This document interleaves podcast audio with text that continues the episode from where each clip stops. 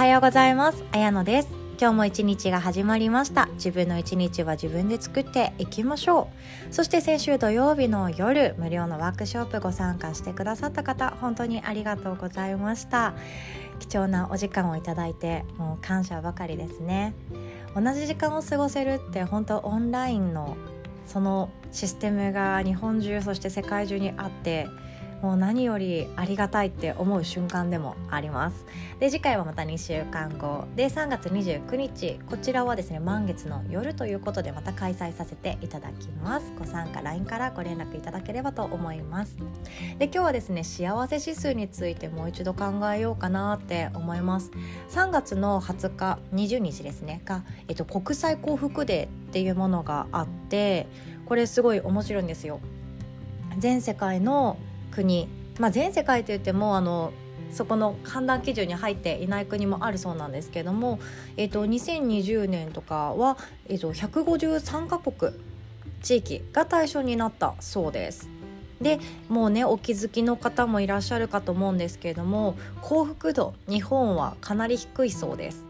かなり低いっていうか、えーと先進国なのに低いっていう言い方が正しいのかなって思います。で、えっと、判断基準っていうのがいろいろとあるそうで1人当たりの GDP とか健康的な平均寿命。これ日本2位ですよ。であとはですねあの自由寛容度とか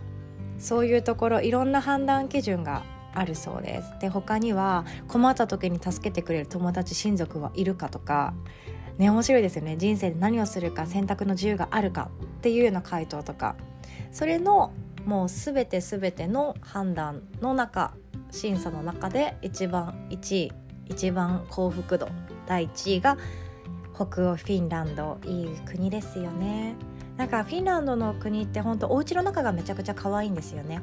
寒い国だからこそ寒い冬外にも出れないなかなか外で明るいっていうあの心地いいっていう感覚が一切ないそうで友達がフィンランドに住んでたんですけどもうお家の中が壁の色がピンクにしたりパステルブルーとかパステルイエローとかにしたりしてで暖炉の周りでみんなで集まってマシュマロ食べたりとかそういう家族の絆を冬にこそ感じられるっていう風に言ってました。すごくいいいいですよね。お家の中が整ってるとか整理整頓が行き届いてるっていうんじゃなくてみんなが幸せになれる空間が広がっているっていう風にそのフィンランドに数年住んでいた友達は言っておりました。いやいいな。いいな行きたいなって思います。で寛容さとかも日本はですねちょっと低かったりもするんですよね。で2019年から2020年にかけてまた日本は順位を落としたということでだったそうです。で日本はですねえっと2018年が54位だったそうです。で2019年が58位。で2020年が62位で今年は何位でしょうか？気になりますよね。近い国でいうと韓国が61位だったり香港が78位だけれども今年は大きく変わっていくんじゃないかなって思います。で台湾がなんと25位。いやーなんかね日本の方がいろいろと整っている気もしません？日本に住んでて思いませんか？であの私もすごく思うんですよ。会社とかに入って得られる幸福になりやすい制度が整っているところがとても多いと思うんですよね。福利厚生っていうところになるんですけどまあもういろんなところで声は聞こえてくるんですが育休産休制度もまあまあ整ってきた方なんじゃないかなって思いますしあとは人間ドックですよね。人間ドックもあの会社が負担してくれるところも増えてきたと思います。大企業はもうほとんどがそうだと思うんですけれども。そんな感じでなんだろう。どんどん幸せになろうとしていくような制度が整ってきているのにもかかわらず日本は62 153 カ国中62っていうことであじゃあなんか何が足りないんだろうっていう話になっていきますよね。で1位がフィンランドで2位がデンマーク3位がスイスどこもヨーロッパの北欧っていうか、まあ、自然豊かで空が大きくって、まあ、生活しやすいっていうような感覚もあるんですけどもまあどれも寒かったりするんですよね。なのでそういう気候じゃないんだな。っていうのも見て分かります。他にもですねアイスランドとかノルウェースウェーデンどこも寒いですよ。そういうところが上位になっていていや私も本をたくさんこの1年間で読みまして、まあ、読み漁りまして思うところっていうのがその自分の幸せを左右するもの上下させるものっていうのは自分の近い人間関係が良好にいっているかどうかだろうなっていうのは分かってきました。だからどれだけいい会社に入ってどれだけいい収入を得ていたとしてもで毎日食べ物にも困らないしね、何不便なく何不自由なく生活できていい車に乗れてっていう状態だったとしてもパートナーの関係が悪かったり家族の中がすれ違いだらけだったり親子で全然喋れていないとかそういうところで一気に不幸っていうものが自分の暮らしの中に襲いかかってくるもんだなって思いました。で私はですね結構周りの人とあのうまくやれる方じゃ全然なくてちっちゃい頃から かといって喧嘩も得意な方ではなくって勝手に比べて勝手に落ち込むような人です。でうまく伝えられなくって伝えたとしても否定されてまたドヨンって落ち込んだりして対人関係っていうのにずっと悩んできたなって思いました。でそんな私が幸福度を上げれることっていうのがあってですねいろんな人がいると思うんですけども私の場合はネガティブな感情とかネガティブな出来事を自分でうまく操作してあげる。うまく処理してあげる。こうすることで自分の幸福度を維持できたなって思うんですね。であの人それぞれだと思うんですよ。幸福度の上げ方とか幸せ指数の維持の仕方とか人それぞれなので私はこうです。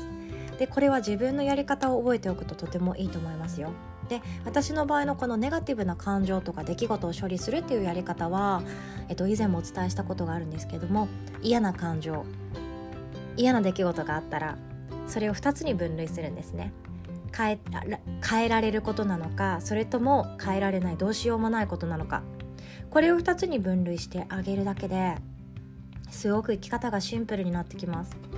で大抵変えられないことっていうのは他人のことだったり過去のことだったりするわけなんですね。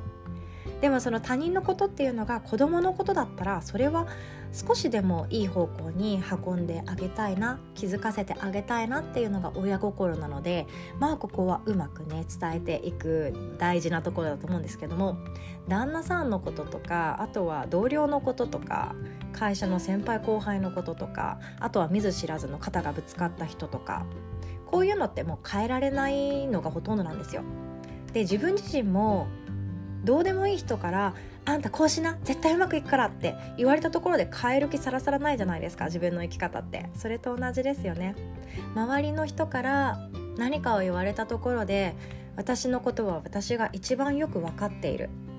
っていう気持ちがあるから人っていうのは他人から何かを言われようが他人から何かを指示されようがそこまで変えられないし変わりたくない変わらないっていうところがあるんですね。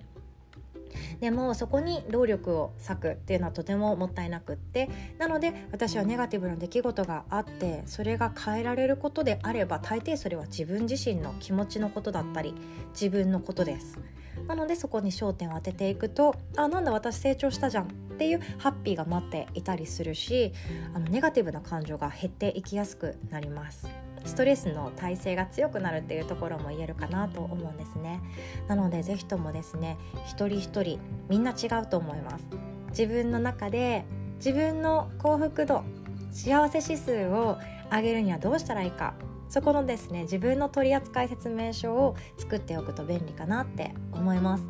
他にもですね仕事で失敗した日は帰りにお酒買って帰ろうとかハーゲンダッツ買って帰ろうとかそんなことでも全然いいんですよ。自分の幸せを感じられるように自分で自分をどうにかしてあげるっていうやり方をつかんでおくと本当に最大級のストレスが降ってきた時とかどうしようもない悲しみが襲ってきてもう私は幸せじゃないもう不幸の絶もう絶賛不幸中じゃんって思う時でも自分っていうものをコントロールできていくと思います。ということで今日は幸せ指数を上げるというようなお話でした。是非とも自分の取扱説明書書いておきましょう。ということで今週も1週間楽しんでいきましょう。今日も素敵な一日をお送りください。最後までお聴きくださりいつも本当にありがとうございます。おしまい。